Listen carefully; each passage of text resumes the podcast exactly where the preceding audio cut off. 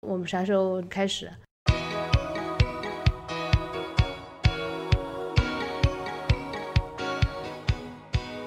我的感觉就是每年年末定所谓的新年决心，最后搞得大家都神经兮兮的。你觉得呢？我不觉得，我每年定的基本上大部分都得到了完成。哇，你太厉害了！你那你说一下，你二零一九年有什么目标，然后都实现了啥呗？好，我去我博客找一下。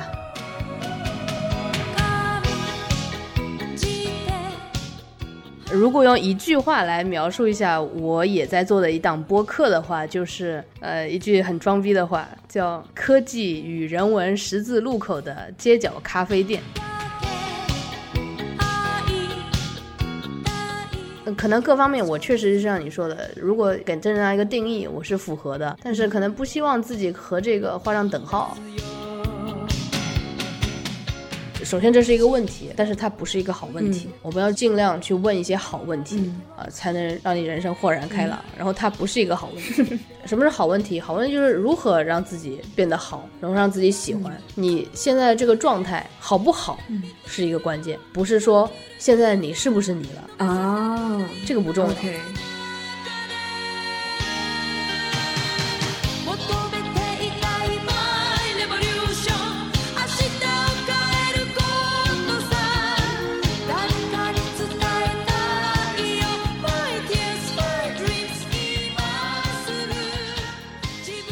其实我看到 Patricia 听到这个播客的时候，我第一个想的就是他。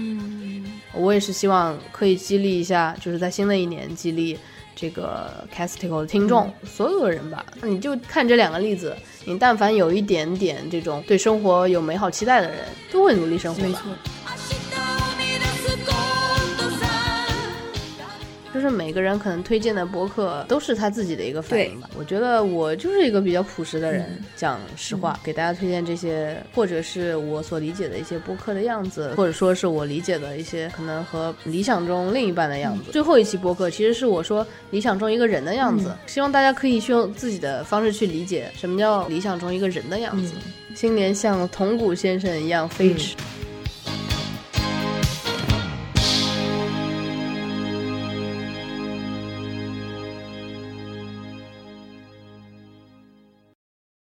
Casigo 的朋友们，大家好，我是糊糊。这期节目要做的第一件事儿就是祝大家新年快乐、平安如意，并且提前祝大家新春吉祥，春节假期多拿几个含金量高的红包。当然了，新的一年还是要拜托大家继续多多支持小海豚。那么今天这期节目是去年冬至我和另外一档播客节目 By Coffee 的主播奶夕阳远程录制的。我猜你很有可能听过他的节目，读过他在少数派上写过的文章，或者刷到过他的微博。如果你曾经和奶夕阳在网络世界相遇，你应该知道他是一个很有决心和毅力，很看重效率和健康，很懂怎么用科技设备和数字产品提升生活质量的人。我们约好录这集播客，也是借着 Castico 推荐播客的形式，好好聊了一下，我们应该带着什么样的心态迎接新的一年，怎么样保持元气和斗志，稳稳当当的实现目标，抵达期待中的终点。在这期节目里，奶夕阳着重分享了过去一年中对他来说意义重大的探索，聊了聊生活中离不开的提神伴侣，还提供了一些有助于保持生活平衡、身心健康的想法。如果刚刚开场的那些片段引起了你的好奇，那你应该会喜欢奶夕阳与我的这一期轻松的对话。当然，如果你想获得我们对话中提及的各种信息源，了解我们制作本期节目的源头信息，请使用浏览器前往 Castico 的网站，也就是 Castico 到 FM，或者在通用的播客 App 中查阅完整版的节目后记。好，那接下来就来一起听听我与奶夕阳的对话吧。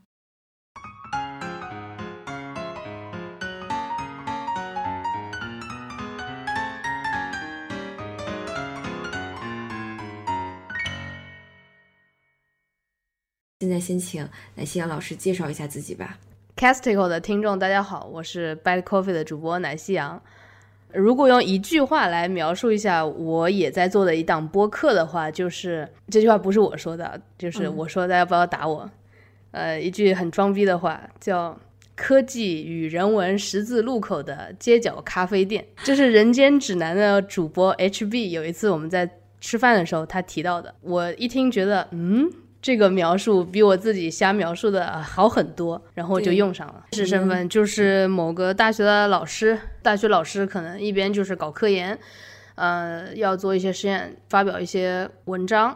然后另一方面，作为老师的这个身份要去授课，然后很幸运的是，今年我第一次授完了一整门课，然后这门课还很巧是我很喜欢的一门课，叫光学图像处理。课的学生很少，但是呃，我是尽力去把这门课用我自己的方式来教给他们，然后在最后一节课的时候。我也有听取他们的一些反馈，从目前来看，我觉得正向的反馈还是比较多的。然后还有一些学生给我写邮件，就是我很很感动，他们能感觉到不一样的地方。你台下是不是花了很多时间去琢磨，怎么能把这些很科学性的东西讲得更生动一些？你肯定做了很多功课吧？对，就是上课其实是一个费嗓子、耗神，然后你还要一直站着。我们的课一般都是两节课的上或者三节课的上，但是那个都不是最累的，最累的是备课。备课的话，比如说 PPT，我是重新全部做了一遍，以我自己的审美重新做了一遍。因为这是你看啊光学图像处理，它是跟图像处理有关的课，嗯，会有很多图像。我把我之前近五到六年去的所有的博物馆的图片，我都拿过来，我看我能不能在课上用。我觉得这个。这个是一个很难做到的，就是在我们学校，我觉得我可能是为数不多的愿意这么去准备一节课的老师。一部分是因为我确实喜欢去博物馆看一看，然后第二部分我觉得科学。和艺术就是要结合在一起，才更能让学生去感知。你让他感知到了，他才有兴趣去钻研这个科学的东西。然后包括我有时候去博物馆，我也是，其实都是从我自己的视角，更偏向工程的视角或者科学的视角去审视一个艺术作品。其实我很感谢这门课，这门课是一个特别好的载体。如果你让我去讲什么光学系统的搭建，这个就很难去把我都喜欢的部分。综合在一起，但是这个光学图像处理这门课，它就刚好把我很喜欢的两个东西结合在一起，所以才很巧我能去做这样一个呈现，然后去愿意去做这种准备。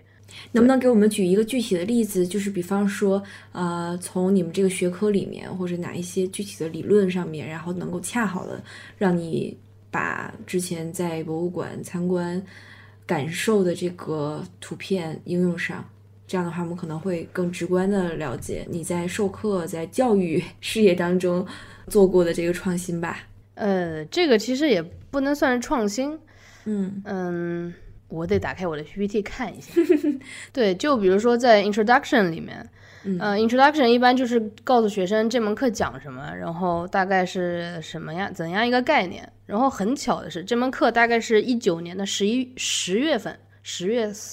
八号，十月八号的早上八点开始的。然后我在那个前一个夏天，大概在也是八月份嘛，是八月份，就是三个月前去看那个 SFMO 嘛，在可二楼还是三楼，那个展叫嗯摄影和艺术的错误，把整个摄影的就是里面会犯的一些错误给列出来了。他让我们去重新审视这些，比如说过度曝光，呃，去重新审视离焦，呃，还有 distortion。畸变吧，一些摄影当中常见的错误，但是他把这些错误，这个艺术家就把这个错误全部拿出来，让我们在思考这些是不是错误，然后他们到底还能不能表达其他的东西？因为我理解艺术很多东西就是艺术家自己的一个表达，一个看世界的方式。然后我就拿这些照片去问学生说：“你觉得他们是错误吗？”这些照片，如果你拿到咱们这门课上面来说，我们都是要一一去矫正的。我们从后面的课上，我们怎么通过光源图像处理把这些图像给矫正过来？但是你们有没有想过，就是他们真的是错了吗？是根据什么他们错了？然后什么情况下他们又可能不是一个错误？就是谁定义这个错误？会让他们去思考吧。我是希望一个纯科学性或者说计算机的课，他们能思考一下人文这方面的东西。嗯，好有意思，差不多是这样。对，那你新年？还会教其他的课程吗？或者说你还会把这样的方法应用在其他的项目当中吗？这得看有没有合适的机会了。嗯，然后这门课是有是这样的，就是我们这门课以后可能都是我来上，所以这也是我为什么如此用心的一个原因。然后第二个就是，呃，我在上课的时候就会关注学生的一些这个反馈，然后给这个课件不停的就是更新吧，这个肯定是会的。然后，而且新的一年我也去了更多的一些博物馆，然后看了更多的一些展，我也会把其中跟这个课相关的东西呈现给学生。我觉得这种是我很喜欢的。但是我其实问了一下我们的学生，有的时候他们会觉得老师你直接教我 MATLAB 代码，我们直接学代码，就是也有这样的学生也有。其实工科的学生是一个很很踏实、很老实的一帮孩子，呃，就是因材施教。嗯所以其实你每天的安排还是挺满的，比方说备课呀、做实验呀、写论文啊什么的，这都是特别特别耗费脑力和体力的一件事儿，不是那个一般人都都能做得了的。这个跟一般的文职有非常典型的区别。那你怎么还能保证你其他的生活的项目也能够塞进去呢？比方说运动啊，或者说呃出去玩儿啊，或者说看奇葩说，或者说看片看片子啊，看 YouTuber 啊，你怎么能保证所有的这些时间都有充分的利用呢？怎么说呢？一个是作息吧，我本身作息是很固定的。我们现在来做个游戏，你你就说现在是几点，我就告诉你我现在在干什么。好啊，我随便说一时间，然后你就可以自动的反应过来，平常你在这个时间我当时做什么？对对对对，好，我想一下啊，上午十点半。十点半，其实这个时候我肚子已经有点饿了。饿的话，我会吃个苹果；不饿的话就不吃。然后基本上那个时候，我应该近几个月都是在改文章，不是近几个月近几周都是在改文章。对，好，那中午一点半，睡觉，下午四点半呃，这个也是在办公室。，OK，下午五点二十，五点二十已经就是内心蠢蠢欲动，应该开始想去健身房了。晚上七点十分，那时候还在健身房，晚上八点，从健身房骑车回家的路上。晚上九点二十，呃，在电脑前面做一些当天没有做完的工作，或者就是如果当天真的很闲的话，就会再看一些这个 YouTube，你懂的，或者做做一做播客。其实我播客大部分都是晚上录制的。我在运动的时候，其实有很多关于播客的一个想法。如果当天的这个表达欲特别强，大概八点骑车嘛，我八点半能到家，我九点就可以开始录，我半个小时能录好。十点钟，我还能再做一会儿工作。其实那个时间是特别好的一个时间点，就很安静，然后我我整个人比较平静，反而能去想一些复杂的问题。然后对我是这样，然后大概想累了，十点半去睡了，这样。所以十点五十，晚上十点五十，你基本上已经进入梦乡了，是吗？嗯、对，好多个十点五十，我感觉都在跟锵锵说我睡觉了。对，然后然后有时候他会提醒我说你的睡觉时间到了，你真的好像一个机器人呢！我的天啊！说的太对了。我这个没有任何贬义啊，我这全都嗯是赞美啊，全都是 赞扬啊，全都是肯定啊！你太太太厉害了！我我我觉得好多人还都是这样的呀，可能健身的人都是这样，就是为什么健身的人都是这样呢？我们先把这个人群分一分，就是我们不能看这个铜鼓先生这样健身的人，我们得 看像我们这种工薪阶层，就得天天上班，然后还要去健身的人。就是上完班，其实我算早的，我六点钟到健身房，然后有些人他可能是八点钟到健身房，然后他都会去练一个小时、两个小时，十点多钟回家。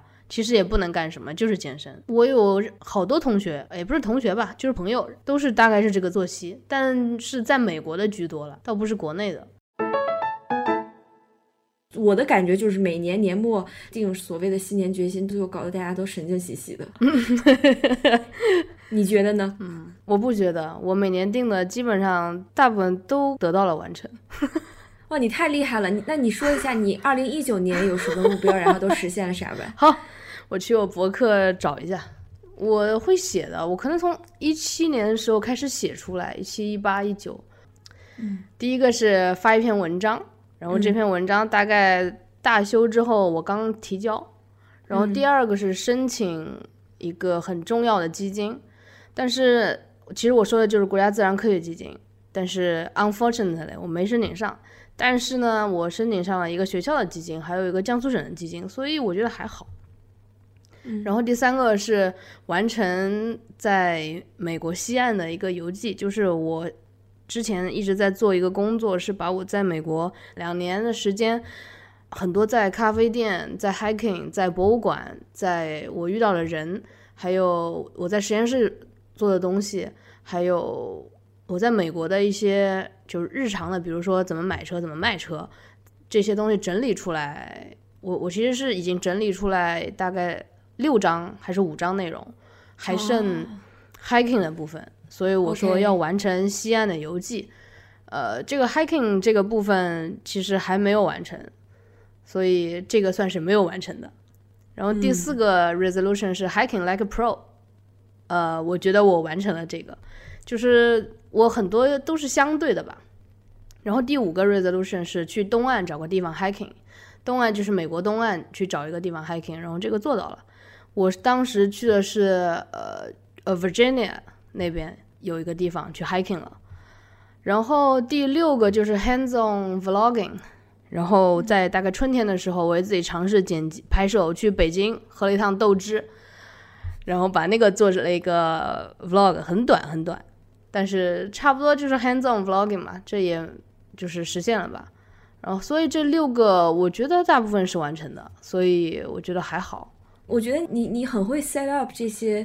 决心哎，就是你设定目标的时候都很有讲很讲究哎，就是我你看你设定的这些东西都是你可以通过行动去实现的。但比如我来讲的话，我觉得我每年定的这些目标可能都在给自己挖坑。比如说，前因为前两天你也在收集嘛，就是可能是让我们大家填一个石墨的表格嘛，对吧？然后当时让我展望一下，说二零二零年有什么 resolution，我写的是说希望把公司经营有条不紊，这是什么东西？就怎么定义有条不紊，对吧？就是说是 你这一年要赚多少钱，完成几个项目，然后稳定下来几个。固定的客户还是什么的，就是完全没有一个具体的数量，没有办法量化，也没有一个呃一个一个标准，就很就很难这件事儿。怎么叫有条不紊？就可能这就是我说的，嗯，我这种可能不清不楚的普通人在给自己设定新年目标的时候，很容易给自己挖坑吧。其实这个设定目标的时候，倒是想跟大家分享一点。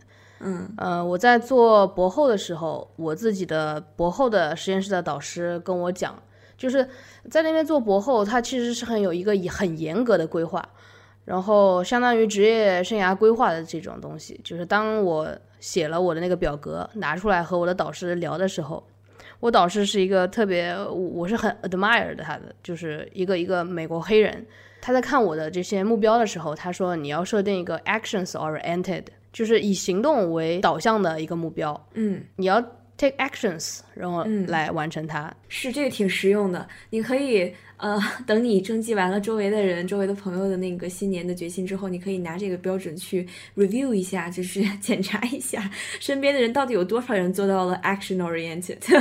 对，公司经营有条不紊。对，我觉得这就很扯淡。你现在让我想了，我觉得我不知道我那天怎么想的，可能。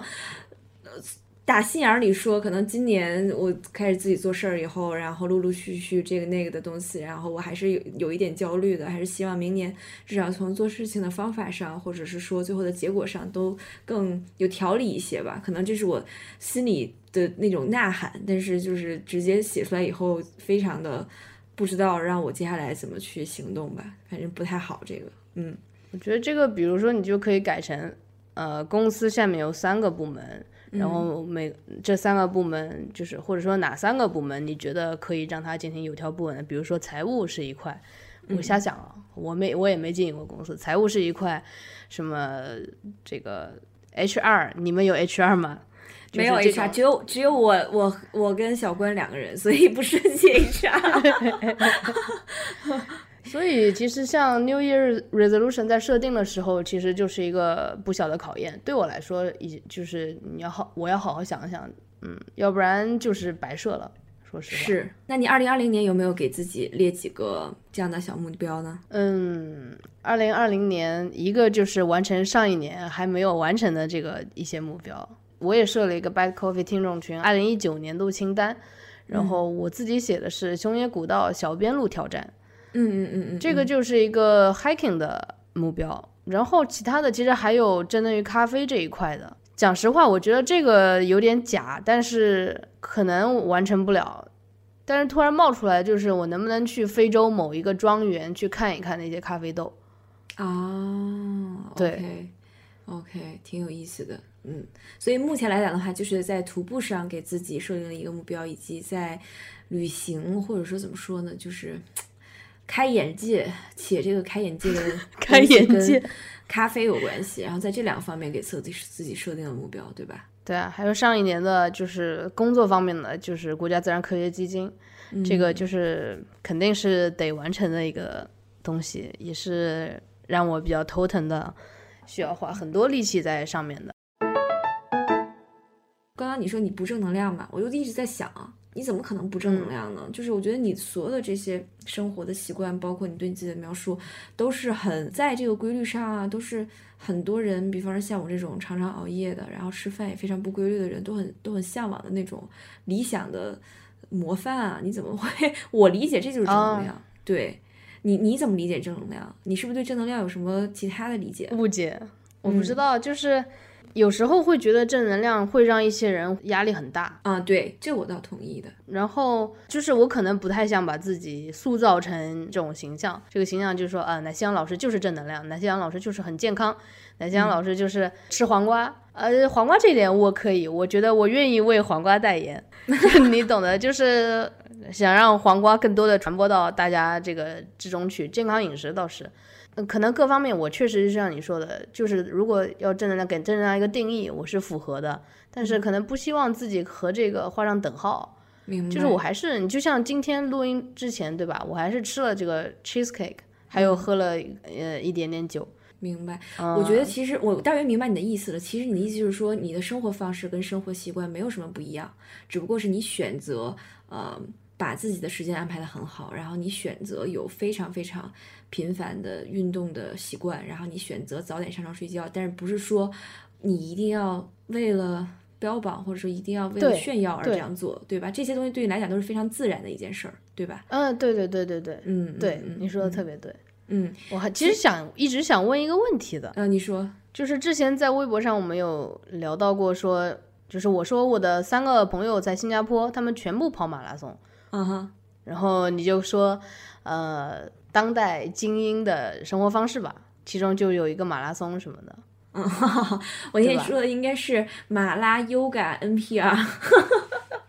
我故意没有，我对我我故意没有说那个松字，因为我觉得这样好像听上去还有点押韵的。我是押韵，对，对我有点故意的，是因为我那段时间刚好听了一个播客，然后那个播客的主播他应该是 Vox 的记者。他应该也是在这个传媒圈吧算是比较大的咖，然后他请了一个学者，这个学者刚写了一本书，就是研究现代人的生活方式的嘛。然后大家就说这种新的这种精英主义是怎么怎么表现出来的等等。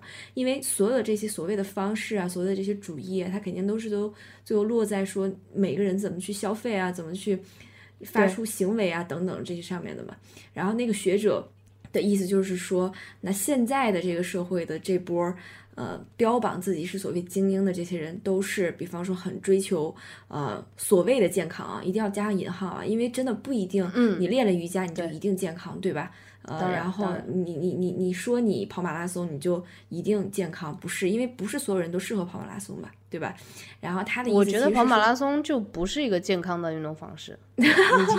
不好意思，对，没没事没事没事。他的意思就是说，很多人把这事儿看的有点太简单了，或者说有点太矫枉过正。就是我一定要为了追求这个，或者说我一定要做这个事儿，显得我呢就是那一号人。那个学者他的分析还是蛮有道理的。当然他这么说，瑜伽跟 NPR 现在就是新精英的呃门面啊。这么说是稍微有点不客气，因为其实，比方说我们可能平常也听很多播客，但是明显从消费的层次上，或者说钱包的 钱上，我们绝对够不上精英。我完全没有办法把我自己说成精英，我觉得这个太蠢了，对吧？所以就再回到那个问题的话，嗯，那天我在微博上给你这个回复，其实有一点讽刺的意味，但是就是也是一种对于现在社会的这种观察吧。嗯，如果你真的不懂这件事儿，只是为了跟别人炫耀或者在社交媒体上去表演，你确实。做的这件事儿就特别没劲。但如果说你真的很热爱这件事儿，不管是瑜伽还是冥想，还是说你就特别喜欢听 P R，都没有错，这不是一个什么错误。但是你前提都是要明白自己是为什么做这个决定嘛。嗯，我真的是不懂为什么马拉松就是变成一种好像是一种精英要追求的东西。其实我真的不懂，或者说不知道，不知道马拉松，在我看来马拉松就是超苦啊，四十二点一九五公里。对吧？就是我对他的认认知就是这这个距离，然后还有有很多比赛，我会觉得这个对膝盖的伤害很大的。我看到我我看到真的我看到是这一点跟。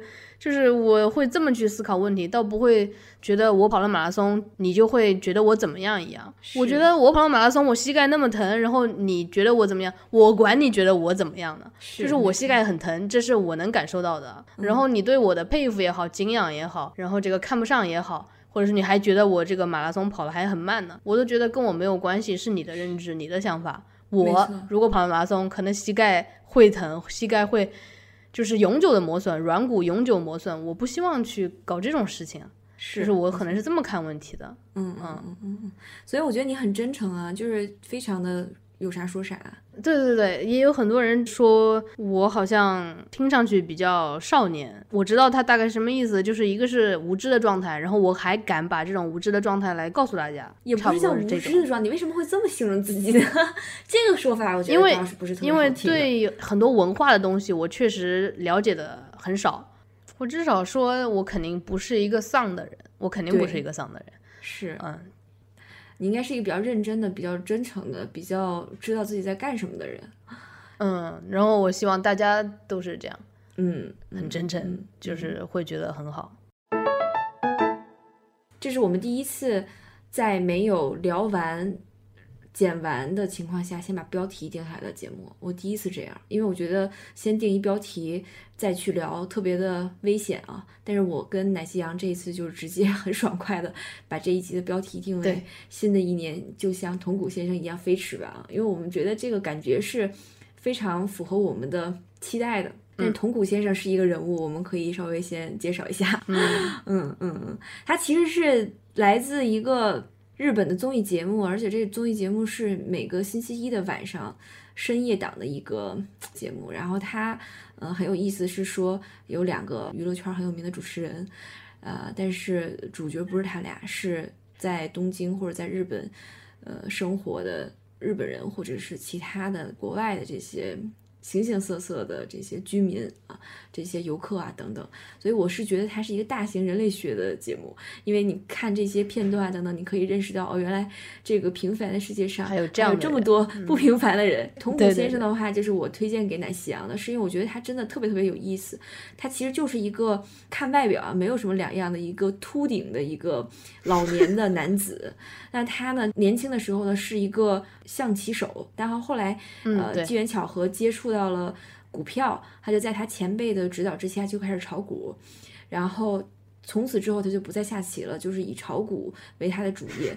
然后他呢就关注那些买了股票以后能给他返送很多优惠券。日本叫优待券这些股票，然后他基本上所有生活上的消费都是从优待券用优惠券去支付的，就他不太用会用钱，这些一沓子一沓子的这些优惠券就是他的货币，就是他的支付的这个呃通货。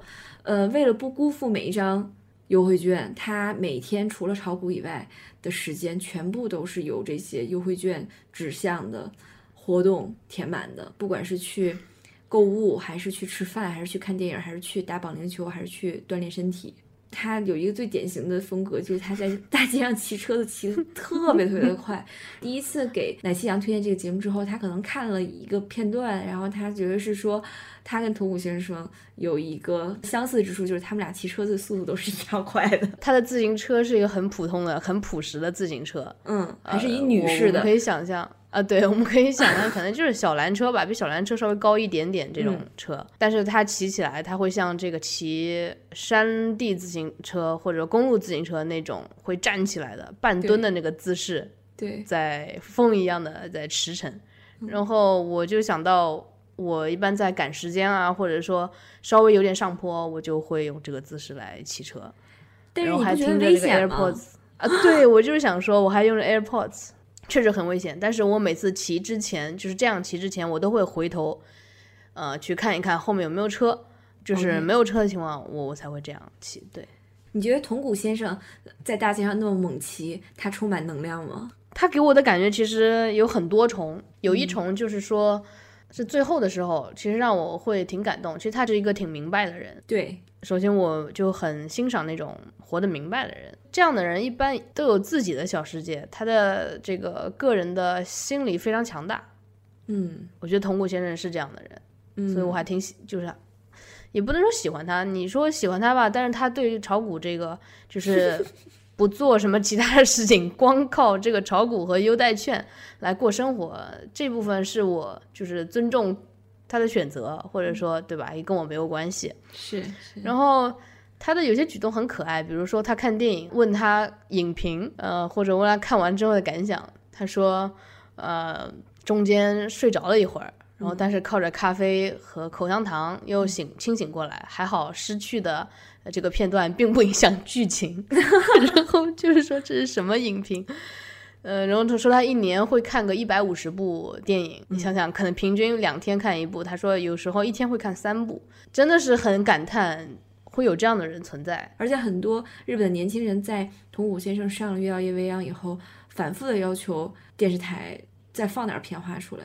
因为他们觉得铜鼓先生是他们的精神支柱，嗯，还挺有意思的。对对对，你会觉得他跟你没有什么关联吗？因为比方说，可能有的年轻人看了这种老头儿也会觉得说，哎呀，就我干嘛要看他呢？他有啥的呢？可能我爷爷奶奶、姥姥姥爷跟跟跟他一样年纪，我不觉得他们的生活有多么有意思，都觉得挺无聊的。你会有这种感觉吗？还是说你觉得其实通古先生虽然年龄比较老，但他还是属于 one of us，就是我们年轻人中的一员？你怎么看？嗯，我觉得我更倾向是后者。嗯，他的这个就是有精神、有年轻的这种感觉，我是有的。一个是啊，人正常到这个年纪，他不会做一些出格的事情。就是出格，就是说有一些只有青少年才会做的，就像站起来蹬自行车，这个就是很青少年的时候大家会做的。我觉得可能听众每一个人我们都这么干过。但是你到了这个年纪，正常老年人。都很少会骑自行车了，嗯，然后他还站起来骑，嗯，就是这种，我觉得是一个突破，就对他这个年龄层，就是做一些他这个年龄层不太会做的事情的时候，我会觉得这个人是年轻的，明白？他没有按照一个既有的社会的这个时间线来做一些事情，我就会觉得这个人最起码有一些不同。嗯，你会希望自己六十多岁的时候也像他一样吗？嗯，这个就太久了，我可能。我好好难想象自己六十岁的样子吧，但是我如果现在说我是个高中生，呃，路人的话会相信的。嗯，我只能这么来说这个问题。我会做一些在我这个年纪不太会做的事情，比方说呢，花时间去折纸，折个纸飞机。哦，我之前在你的 Instagram 上面看到过，哎，对，对我来说那是一个叫什么 meditation 这样的一个折纸这项活动让你会觉得有这种禅意呢？因为。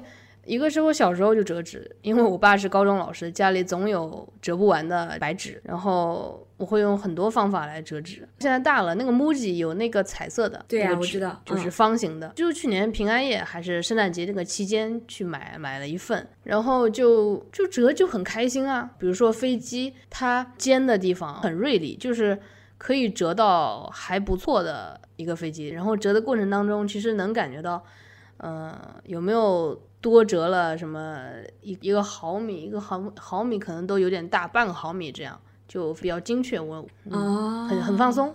比如说一个场景就是冬天，我可能中午的时候不想回家睡午觉，在办公室的时候，那个时候其实做工作是很累的，刚吃完午饭就很困。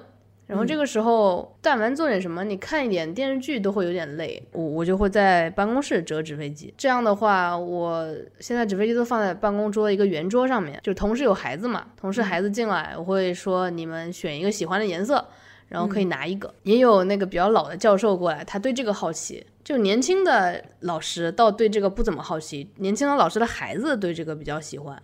还有就是年老的。呃，已经快退休的教授对这个比较感兴趣，然后我说你要不拿一个，呃，在我的鼓励下，他们也会拿一个。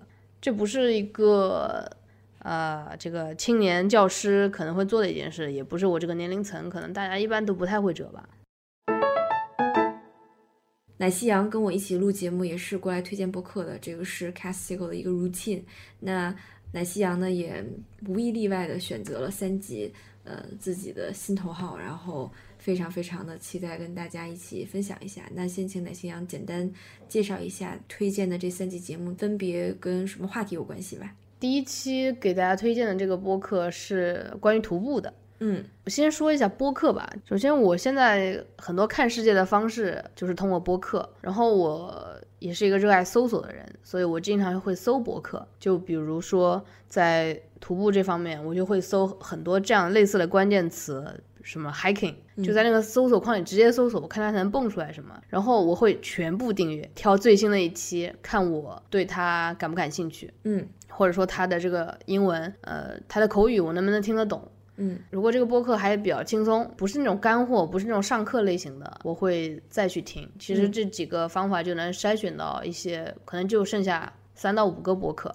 然后有的播客它会就不再更新了，不再更新的我也就很少听。但是这个播客是我一个理想中一个播客的样子。就为什么这么说呢？它的主题很明显。然后就是徒步，这两个主持人是一对夫妻，两个都很嗯爱这个徒步，然后两个人还还能就是做这样一档节目，然后节目里面而且有这个就广告赞助，就是从一开始到最后，这是一个很完整的过程，一个理想中播客的样子大概是这个样子的，就是好像他们也聊得很开心，然后听众呃能获取也很很多东西，有干货的部分，有他们的感想。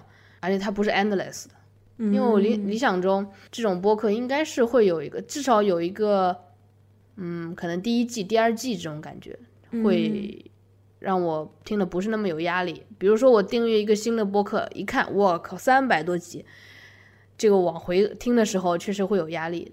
但是你可能搞一个这种第一季十集，然后一共四五季这个样子，可能新上手的听众也会比较。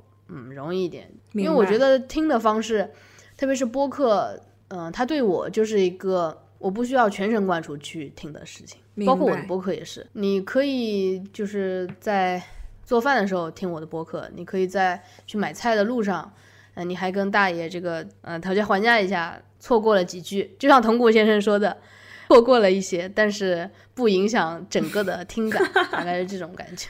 所以这是第一集要推荐的节目，那第二个推荐呢，第二个推荐是关于咖啡的，嗯，是那个这个很有名了，是 Top Four，嗯，也是一对夫妇，嗯，是 Marco Arman 和他的老婆吧，他们每一期的一个主题就是说我们要评出来，呃，各个人心中的 Top Four，比如说他们有最喜欢吃早餐的这个方式，就是他们两个人啊。嗯，一个喜欢吃 omelette，另一个喜欢可能什么隔夜的披萨，冷的隔夜的披萨，就这种很很日常，因为他们也是一对夫妇嘛，嗯，很有意思。其次，这两个人英文我也能听得懂，就是发音很标准，发音标准对我来说还挺重要的，是，要不然 get 不到。然后我还有一个感觉就是，虽然他们俩说话的语速比较快，但是还是很容易懂。就是有些人虽然说的语速正常，但是他的英语我就有点难。难去理解，我不知道这是什么原因，你你知道吗？我倒是想反问一下你，可能每个人讲话的逻辑是不一样的，就是我们在去评价一个人他说的话，你是不是懂的时候，你不要想说是不是你的语言理解能力出了问题，对你一定要首先想的是这个人他的表达能力是不是出了问题，因为其实虽然说所有的人都说中文，我们就。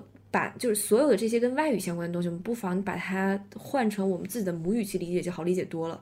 在日常生活当中，我们跟有一些中国人讲话的时候，你也觉得这人说了半天话，好像都不明白他到底在说什么。就是这是他本人的问题，而不是说他嘟嘟嘟嘟嘟说了很多话以后，你出了问题，你不能了解他，是这样的。对，所以同样的情况也会发生在很多以英语为母语的人类身上。就有的时候不是说，嗯。我们不理解是因为我们的外语能力不行，而是说这人他一开始也没把这个事儿想清楚。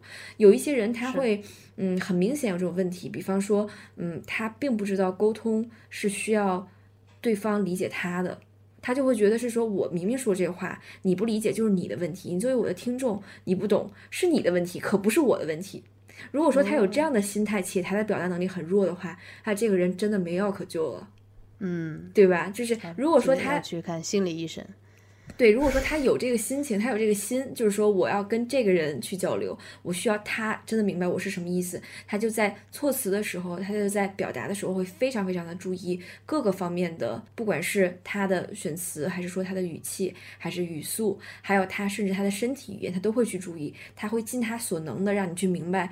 这个事情是这样的，嗯，而且有的时候这些辅助的这些元素，甚至比语言本身更重要。这就是为什么，比方说我们去日本旅游，嗯，跟日本人去问路，尽管他们的英语都很烂，但是很有可能你最后还能成功的跟他们问到路，是因为他在非常非常努力的尝试跟你在一个频道上，在一个频率上，告诉你，呃，你要怎么怎么怎么样去做，才能解决你这个问题，对吧？对，这种努力能被看到。对，所以所以再回到你这个问题的话，就是交流这件事，它是有太多太多因素在左右了。除了语言以外，还有很多很多很多的因素。所以有的时候我们会觉得是说我听不懂这人说话，不只是说他说的话不明白，而是双方在交流的过程当中出现了一些 bug，或者出现了一些失联的状况，然后所有的这些因素同时起作用之后就。陷入了，或者说就带来了一种后果，就是彼此完全不知道彼此在干嘛。呃，Top Four，如果说 Marco Arman 和 Tiffany Arman 让你觉得嗯很亲近，就像朋友一样，或者说你你听他的节目被照顾的很好，就说明他们两个是非常优秀的 Podcaster，因为他有这个心让你听懂我说啥，不是说我们俩在自嗨嘛，对吧？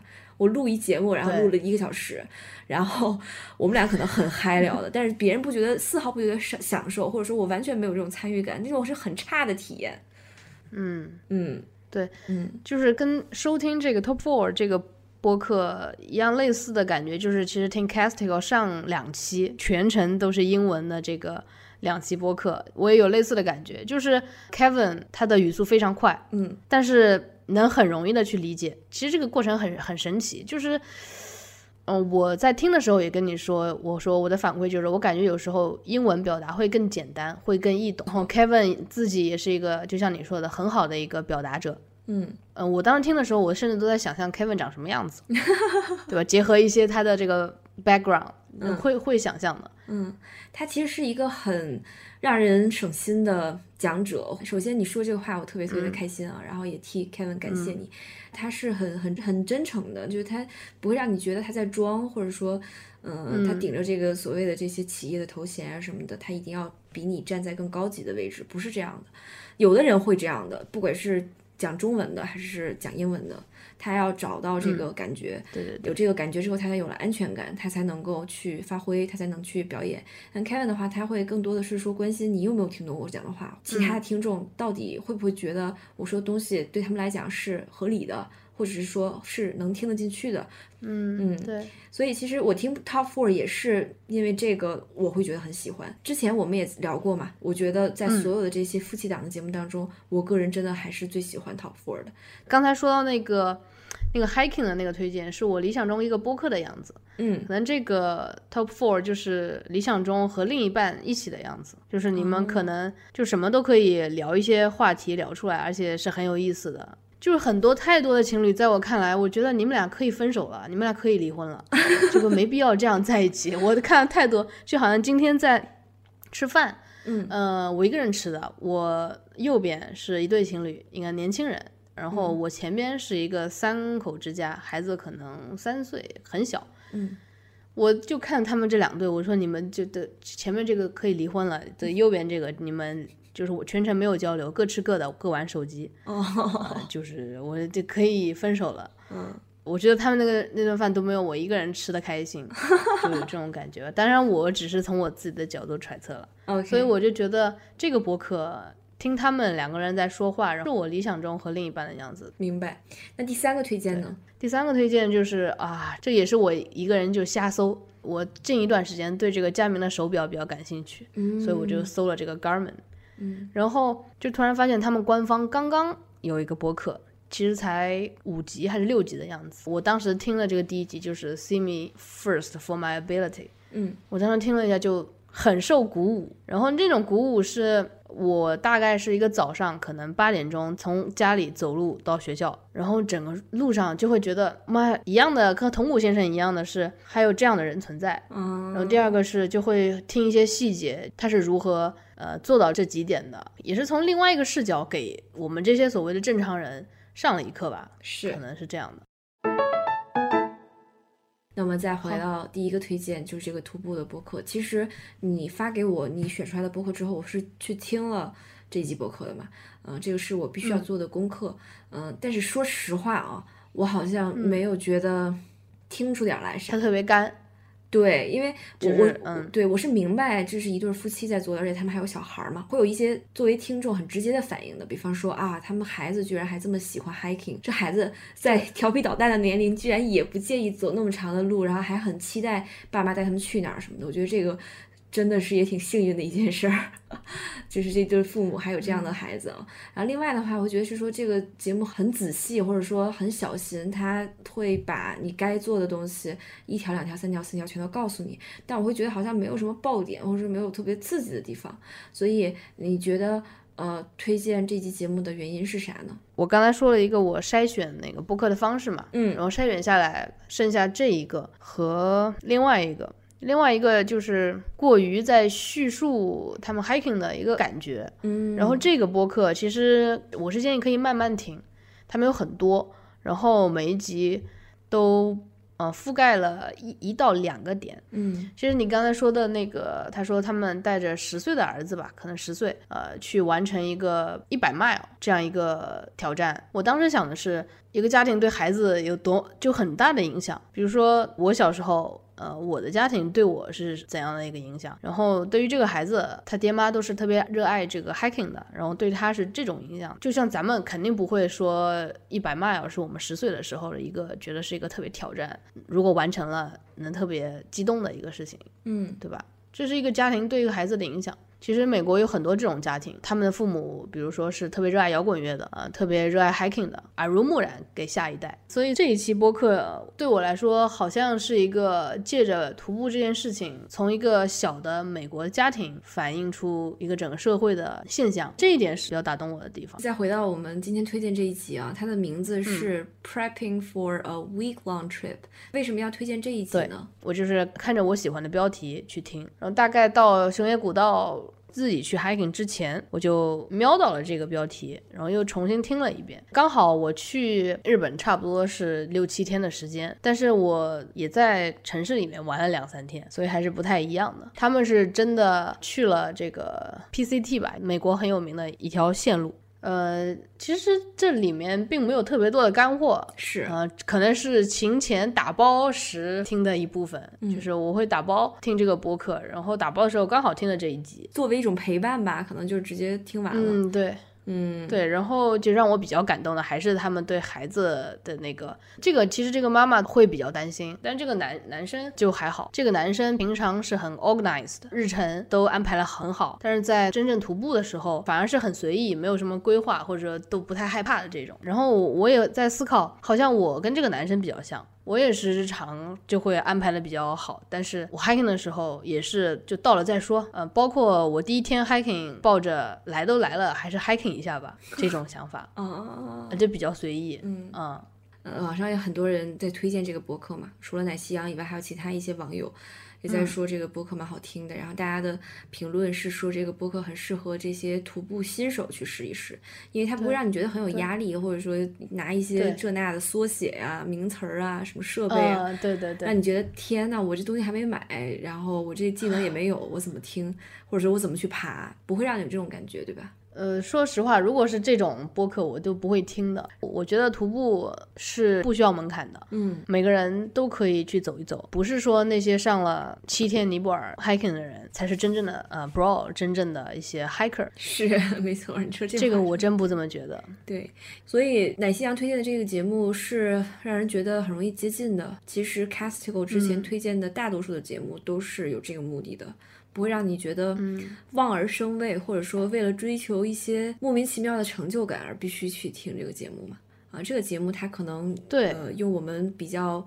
呃熟悉的一个词，就是陪伴感很浓的、很强的一个一个节目。嗯，就像朋友一样吧。嗯，就是我我觉得我推荐的播可能都是一个平视的角度。来跟我们说话的播客，不会是那种你要仰望他。问一个跟徒步更有关系的问题，你刚才在一开始也提到了嘛？二零二零年希望自己去走小边道，这小边道有什么特别的地方吗？呃，我上次自己走的是一个中边路，中边路是难度不是很大，小边路就是锵锵和任宁他们从第三天到第七天，第四天到第七天走了四天的那个路，熊野。本宫大社走到了高野山，我可能会跟他们相反，就是从高野山走到本宫大社。嗯。嗯，它的特别之处在于它全长是七十八公里，大概平均每天的海拔肯定要有一个一千米，所以呃，其实明年如果按虚岁算的话，嗯，如果按虚岁算，我也三十了。刚好，嗯嗯嗯，和一个刚好也是三十的一个儿时的小伙伴，哦，他也在日本留学过，呃，然后我们本来就是想说二零二零年去看奥运会，但奥运会看不成啊，就是没买到票。他也很喜欢 hiking，就有说我们要一起去完成这个小边路，也算是一个和好朋友一起完成一件事情。然后这个事情有一定的难度，然后而且我也。提前去看了中边路是什么情况，所以有足够的准备，我觉得这个是应该是可以实现的新年愿望。好，那其实这一期节目呢就差不多了。对于所有对爬山好奇的，然后有过一些爬山经历的听众，都可以去试一试，还是很友好的一个节目吧，对吧？对，嗯，我觉得这节目让我特别开心的是，它的 show notes 也是特别的长的，而且很细。对。对吧？我会特别特别关注这个，因为我自己做节目也很也很在意这个环节啊。呃，大家如果觉得是说听不了这个，它节目也不是特别长，我们推荐这一集才三十多分钟，对吧？你要觉得呃不合你的口味，你可以看一看他怎么给你去列这个清单。比方说你在准备一个呃小周末的旅行的时候，你去爬山的话，你应该在意哪些方面？还挺有用的，比较生活吧。它嗯。其实是一个比较平衡的一一期一期博客，它的主题是围绕徒步，但是还把一些生活的东西加进去。嗯，明白明白。所以所以会显得不是特别专业，就是这个专业是说硬核，嗯，干货，嗯，我觉得，嗯。好，那我们接下来聊一下第二个播客。那第二个播客就是刚才跟夕阳已经聊到的，就是选自 Top Four 的这一集，是跟咖啡有关系，对吧？嗯嗯嗯嗯。为什么选这一集？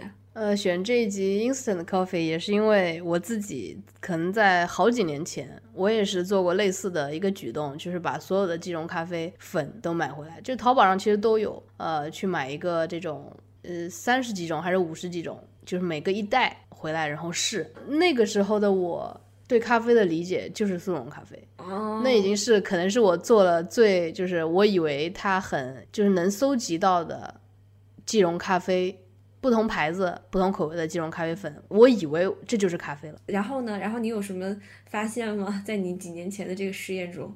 当时的目的也是为了找到自己喜欢的咖啡粉，当时也找到了，然后就固定喝那个几种。呃，像几个有名的，你肯定知道的，什么 G 七，你肯定知道对吧？嗯嗯。还有韩国的韩国咖啡粉，它就是即溶。我们现在全谈的是即溶的，就是速溶的这种咖啡。呃，韩国的那边是偏甜，所有的都特别甜。东南亚这一块有那个叫老什么厂的，我天呐，我现在都忘记了。哦，我知道那个是一个什么马来西亚的牌子吧？对对对对对对对，呃，它的也也有好几种口味，但是它那种半糖的是我最喜欢的，我到现在还记得。OK，就是吃完午饭给自己泡一杯，整个。教研室都是我那个咖啡的香味。我当时对咖啡的理解就是到这种程度，不像他们，他们肯定知道怎样是一杯所谓的精品咖啡。其实提到精品咖啡这四个字，我都会有点害怕，呃，就感觉怎么这个翻译过来就成精品咖啡了。嗯，所以他们这对夫妇去做这一期的时候，首先它是跟咖啡有关，我很喜欢喝咖啡。第二个就是现在的这种即溶咖啡，其实也不全是我当时的那种了，就比如说现在有这种。冲开的呃所谓的精品咖啡粉，嗯，就是不甜的纯咖啡这种，通过某一种工艺把它变成粉末，可以直接喝的，就不再是那种甜的加很多奶精、脂脂末的这种。对他们喝的很多是应该这样的咖啡粉，嗯，倒不是我说的这种。但是基本上这个 instant coffee 就是像这个 Mark Arman 说的，呃。闻起来很香，然后喝起来啥也没有。就是 Marco Arman 他在网站上也写了很多文章嘛，嗯，好多都是跟咖啡有关系。他也是那种特别在意，嗯，咖啡怎么冲、怎么泡、怎么做、怎么磨啊的这种，就是咖啡的大师。可能他就是 know it all，就是所有的东西他都知道。我挑这一期也有一个想法，就是说我不希望有鄙视链这种东西在，我希望每个人各取所需，喜欢自己喜欢的就可以。就是你今天喜欢 instant coffee 啊，明天你也可以去尝一尝这个星巴克的，后天你觉得星巴克不好喝，你还是可以回到 instant coffee。嗯，呃，我是想传达这样一个东西，就像你说的，Mark Raman 他自己对咖啡非常有深度的一个了解和实践，嗯，然后。他还愿意去做这样 instant coffee，除了他可能是就是被赞助的，呃，赞助商可能让 让他这个挑选这样一个话题以外啊，呃，我是觉得我我跟他对咖啡的这种感觉，我有点类似，我愿意去尝试各种各样的咖啡，嗯，然后说出各种各样咖啡的缺点和优点，嗯。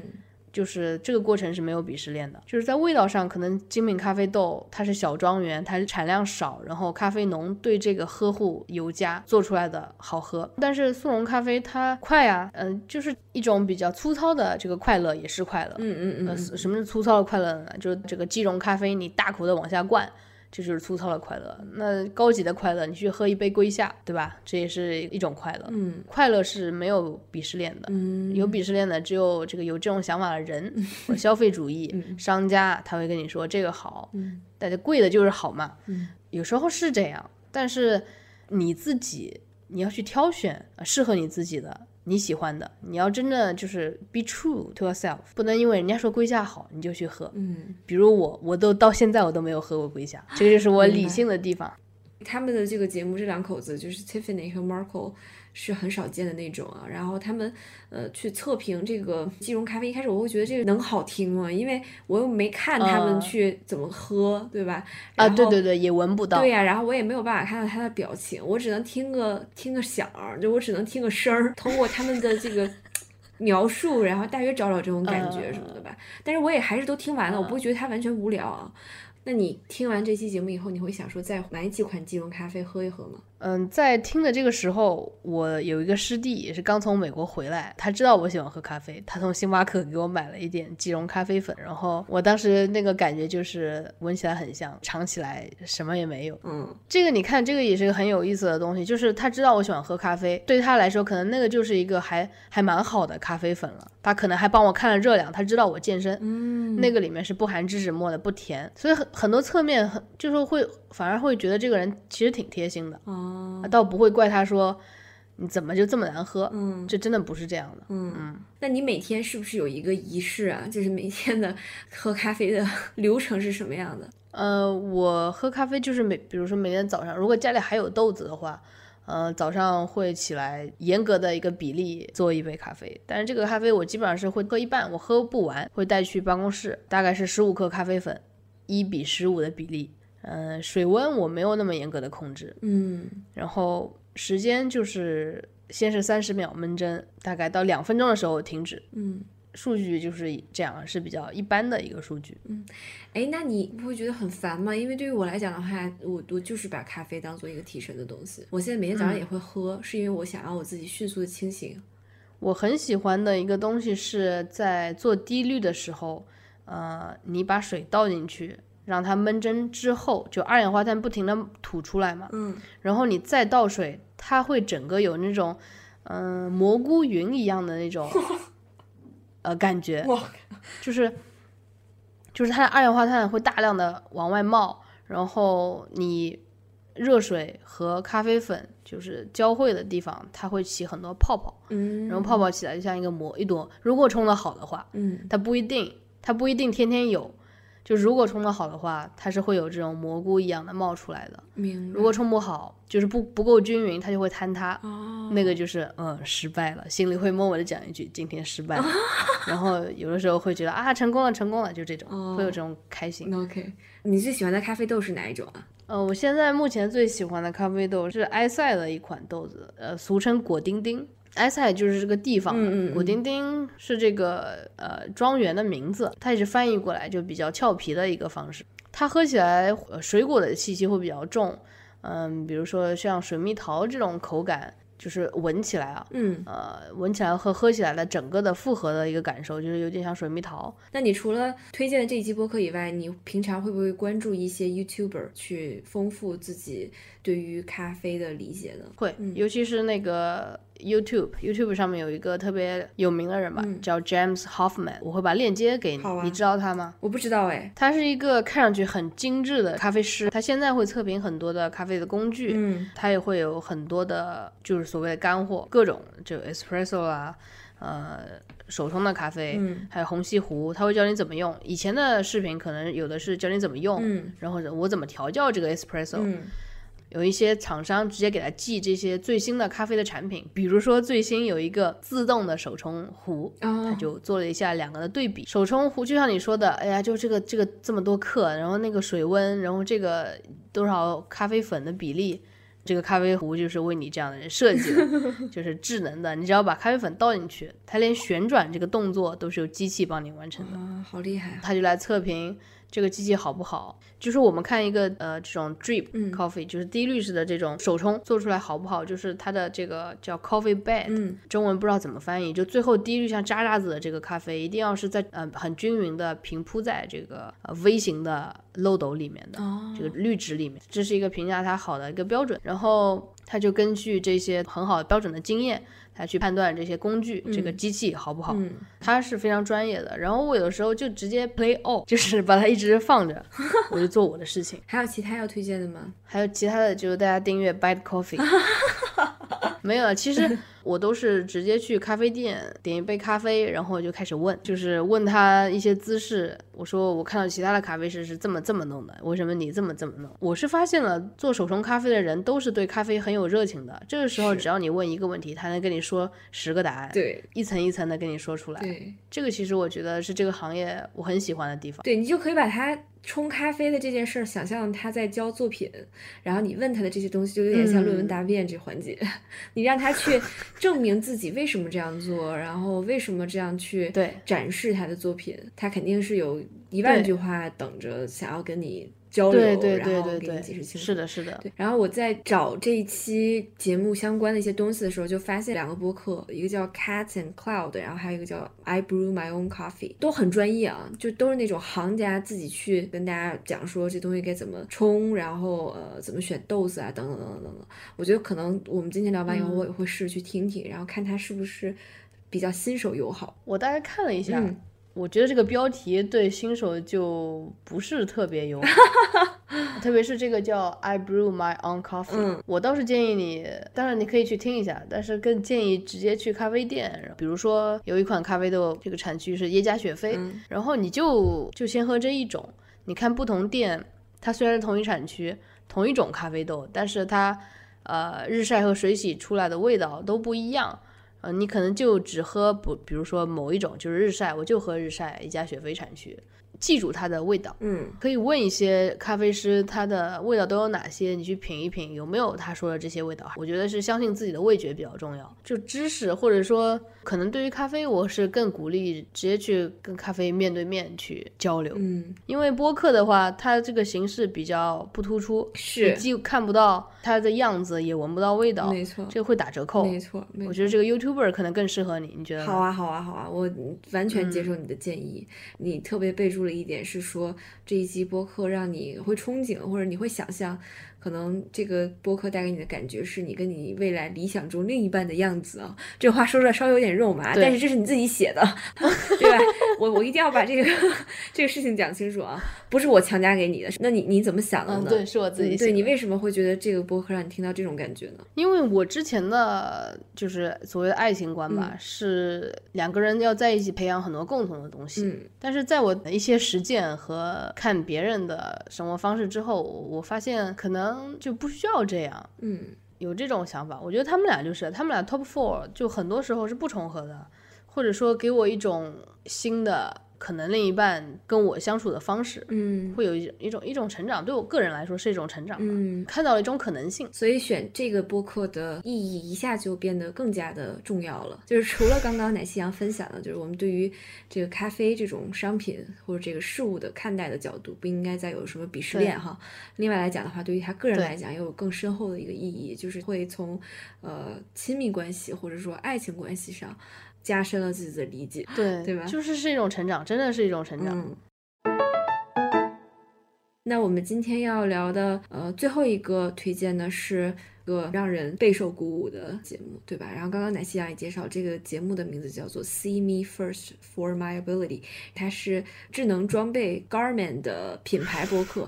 你为什么最近对这个品牌这么感兴趣呢？最直接的原因是我去熊野古道徒步的时候遇到一个新加坡女生，嗯，她就跟我讲了这个她好多马拉松的事情，然后和她这个手上手表，这个手表陪他跑了多少多少马拉松，他居然还。跑这个超级马拉松，他在熊野古道 hiking 的时候，是旁边一个美国男孩子说的。然后美国男孩子说，看到他的时候，觉得他在跑步，你知道吗？就不是在正常的走路 hiking，他是在跑。他呢，其实就很开朗，很开朗。然后我就看了我的 Apple Watch，我想了想，我的 Apple Watch 有哪里不如他的佳明手表？然后后来就去做了一些背后的工作，去了解了一下这个品牌，然后了解一下哪些人会戴这个佳明手表。我现在已经没有 Apple Watch 了，我把 Apple Watch 卖的。OK，那我们再说回到这个节节目，这个节目的主角是一个叫 Patricia Walsh 的一个女运动员，她真的特别了不起。就是我当我听到这个播客一开始的时候，我就很很激动了。哦，他说。呃，你推开家门，你开始跑步，开始尝试跑马拉松，开始又开始游泳，开始进行铁人三项，后又开始学武术，然后又开始学其他的这种各种各种各样的东西。然后我就想，哎，这不就是基本上呃和我还还挺像的。呃，开始跑步，开始呃尝试更新鲜的体育运动，这样一路走过来，这样就已经。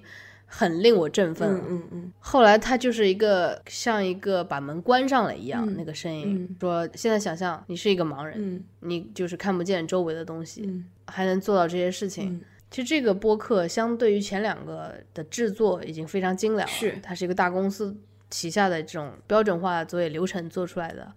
很棒的一个播客，能从开场也就十五秒还是十几秒，你就能感受到这一点。是，没错，没错，就是能抓住你的注意力吧。对，对，它那个悬念还有这个抛出事实的速度，都会让你觉得非常非常快，这就是让你觉得很刺激，就跟我们之前刚刚推荐的两个播客有非常明显不同的风格，就是会让你觉得，你你你你是在看片儿，你是在。在一个在一个戏剧感很强的一一个节目中，你被这些信息都包围了，然后你要等这个人，等这个主角出来，对吧？对。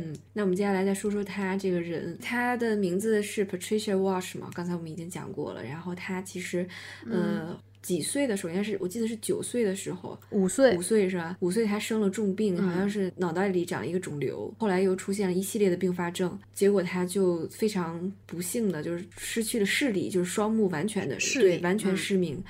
呃，中间还有一系列的这个病症出现。他是跟他爸爸一起生活的，他爸其实也是抽烟的，因为我是从其他的一些文章当中看到的这个细节啊。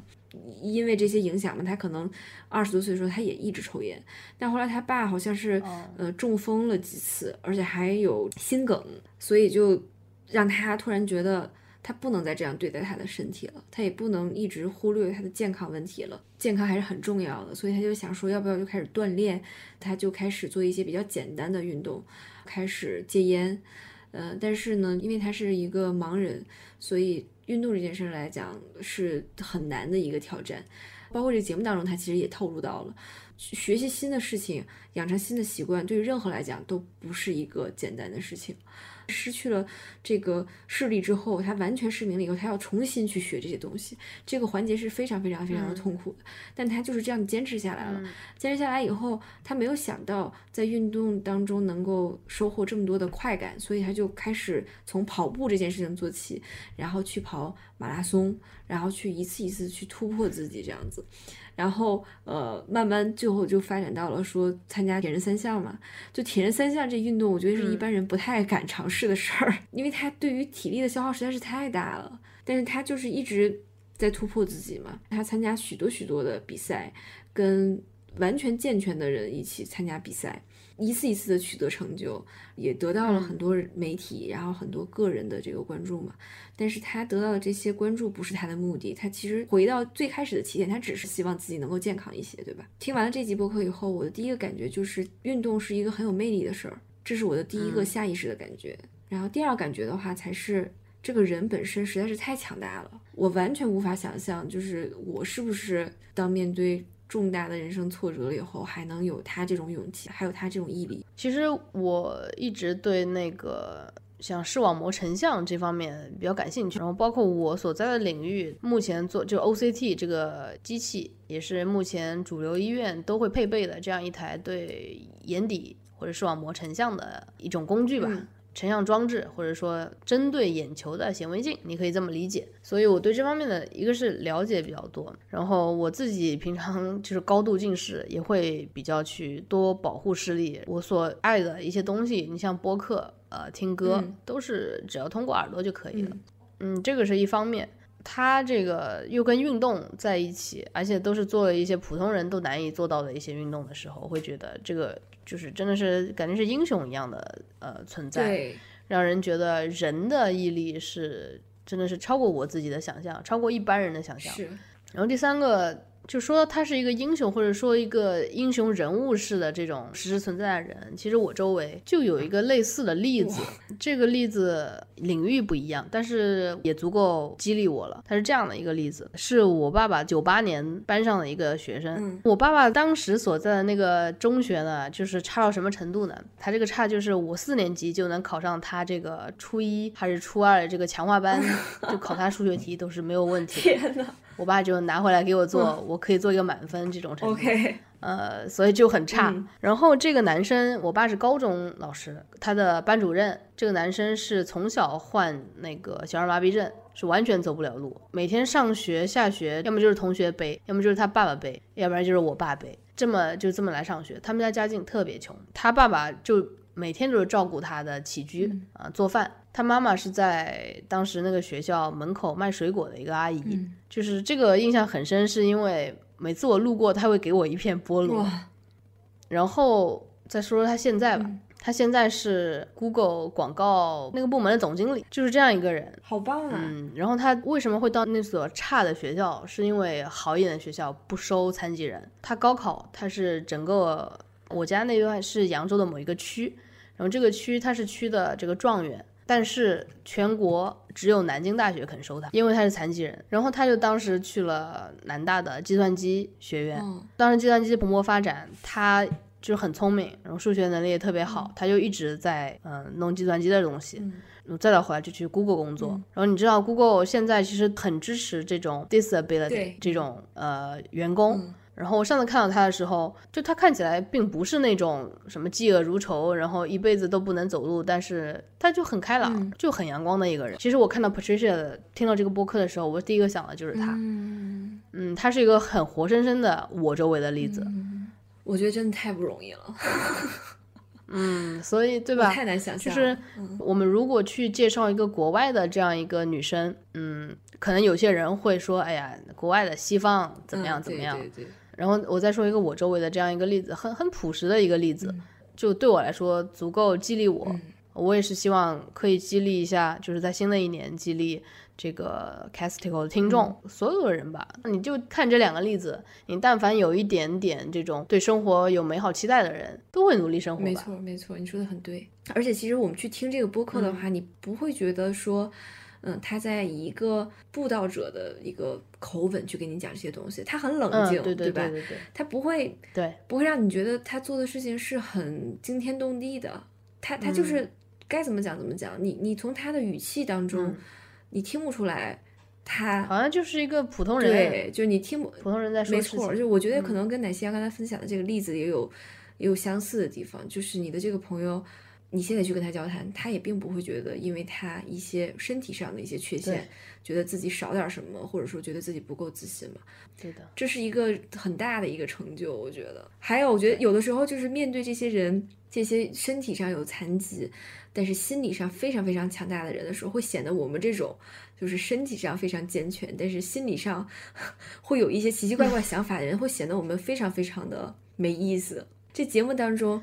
Patricia 也提到了嘛，他可能走在路上，很多人知道他是盲人以后，愿意给他提供各种各样的帮助。但他有时候会觉得这个反而是一个苦恼或者是一个困扰，因为他本人并不需要这种帮助。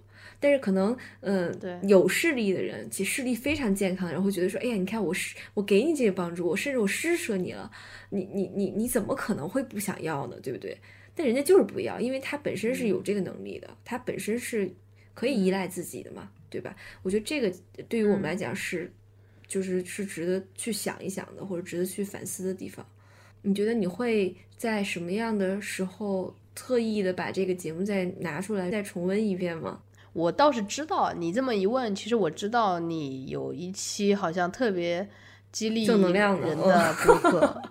嗯，对。然后因为是锵锵跟我说的，他说他每次可能会有一些些沮丧还是什么时候，会听你推荐的那期播客，然后获得一些能量。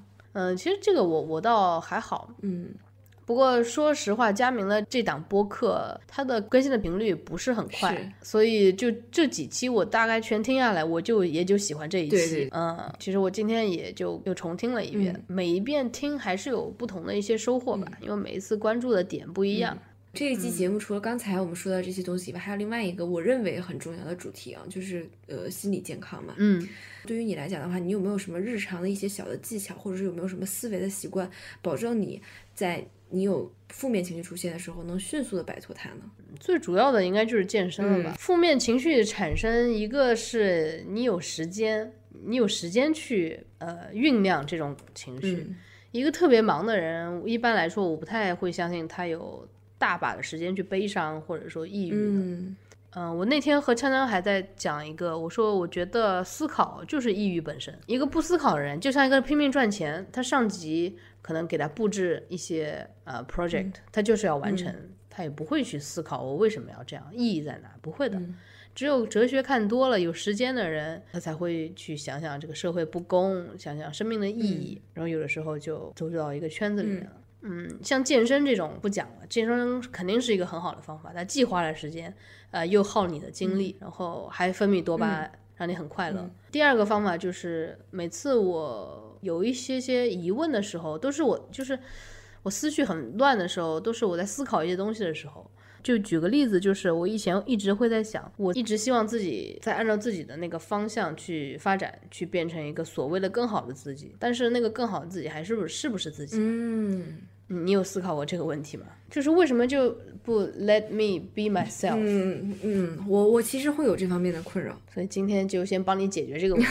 来，我们先讲怎么解决这个问题。首先，这是一个问题，但是它不是一个好问题。就从哲学上来讲，我们要尽量去问一些好问题啊，才能让你人生豁然开朗。然后它不是一个好问题，就是你一直纠结这个是不是一个特别好的提问的方式？什么是好问题？好问题就是如何让自己变得好。然后让自己喜欢你现在这个状态好不好？嗯，是一个关键，不是说现在你是不是你了啊？这个不重要。对，就是告诉你，其实你一直在纠结的问题它不重要，或者它它是一个很糟糕的问题，你当然会纠结。当你问到一个好问题的时候，对吧？你去提问一个人在演讲，他会跟你说：“嗯，this is a good question。”就这个时候，我们才需要解答。明白，你说的很有道理。偷偷讲，这个是梁文道说，我只是转述一下。梁文道在哪里说的？在那个他自己的《看理想》八分里面讲。哦，像之前我我也推荐过一些很有能量的节目嘛，但我其实那集做完了以后，我一直觉得有点欠妥，是说除了打鸡血以外还能干嘛？我我我觉得大家还是得找到一个起点吧。就像你刚才说的，如果我一直以一种这种错误的思维方式再去想这些问题的话，那我需要先纠正我的思维方式，然后再再说。对，怎么打鸡血，然后怎么再去奋斗嘛，对吧？那如果说我只打了鸡血，但是我不纠正自己的问题，我还是没有办法进步嘛。像 Patricia 这期节目，呃，我我们可以把这个故事去讲出来，复述一遍，然后我们可能还会围绕这个内容去延伸。但是，是不是有一些东西我们也得反思一下自己有一些问题？对，该怎么样去纠正？然后刚刚你说的这一点，我就还挺喜欢的。困扰你的这些东西，到底对你来讲是是不是个好事儿？今天我们推荐了三集播客，可能跟嗯其他的对于新年计划的讨论都不太一样，因为我们也没说太多大道理，我感觉。就我们是说了一些大道理，就是因为有一些故事确实它是有一些大道理的，比方说最后一个节目嘛。对对。但是我觉得我们的策略，我们的 approach 还是非常的那个谨慎的，就是我们不太想聊一些很很很鸡汤的东西，或者说只能存在元旦前后三天的东西，对吧？哈哈哈。哇，你说的太对了。我们还是希望能够稍微久一点，有一点能保鲜的东西在吧？对，是一个可以。引发听众思考的一期，我觉得是我有一个特别听上去比较悲壮的一个又有勇气的一直以来一个想法，就是说把每一天当成最后一天来过。可能不是时常想到这个事情，但是如果这么去。想你的每一天的话，对你来说，你会你会更喜欢自己吧？我觉得真的，如果你试着去这么做，你会更喜欢，你真的会在长远的时候更喜欢自己。还是要知道你自己是谁，然后有一些选项，然后你去做这些选择。嗯，再多说一点啊，就是每个人可能推荐的博客，呃，都是他自己的一个反应吧。我觉得我就是一个比较朴实的人，讲实话，然后给大家推荐这些。呃，或者是我所理解的一些播客的样子，或者说是我理解的一些这个可能和理想中另一半的样子，或者说就是最后一期播客，其实是我说理想中一个人的样子。希望大家可以去用自己的方式去理解什么叫我理想中一个人的样子。非常感谢奶西亚老师牺牲了大约一个多小时的宝贵的睡眠的时间，但是很开心，很开心啊！对我也我也挺因为其实我们平常。交流不是特别多，大多数对话都是网上用那个 iMessage，因为他不太常用微信。然后呃，期待大家嗯跟我们分享你们听完之后的一些想法，无论什么样的想法都可以。好吧，那就先这样吧。感谢奶昔杨老师，新年像铜鼓先生一样飞驰，谢谢。本期节目就是这样啦，非常感谢你的耐心收听。希望这期节目推荐的各种内容能让你快乐又充实的度过一个悠闲的春节假期。最后还是要提醒大家查阅节目后记或者 show notes，你可以直接在通用的播客 app 或者 Casticle 的网站，也就是 Casticle 到 FM 上阅读。如果你喜欢小海豚，请向你身边的朋友与家人多多推荐，也欢迎你在各大社交平台搜索 Casticle 与我们互动。如果你有特别详细的问题，或者喜欢写信交流，请发邮件到 casticofm@gmail.com 与我们联系。我们十分期待你的提问，也乐意采纳你的建议，接受你的督促。再次感谢你的时间与关注，我们下期节目再见啦！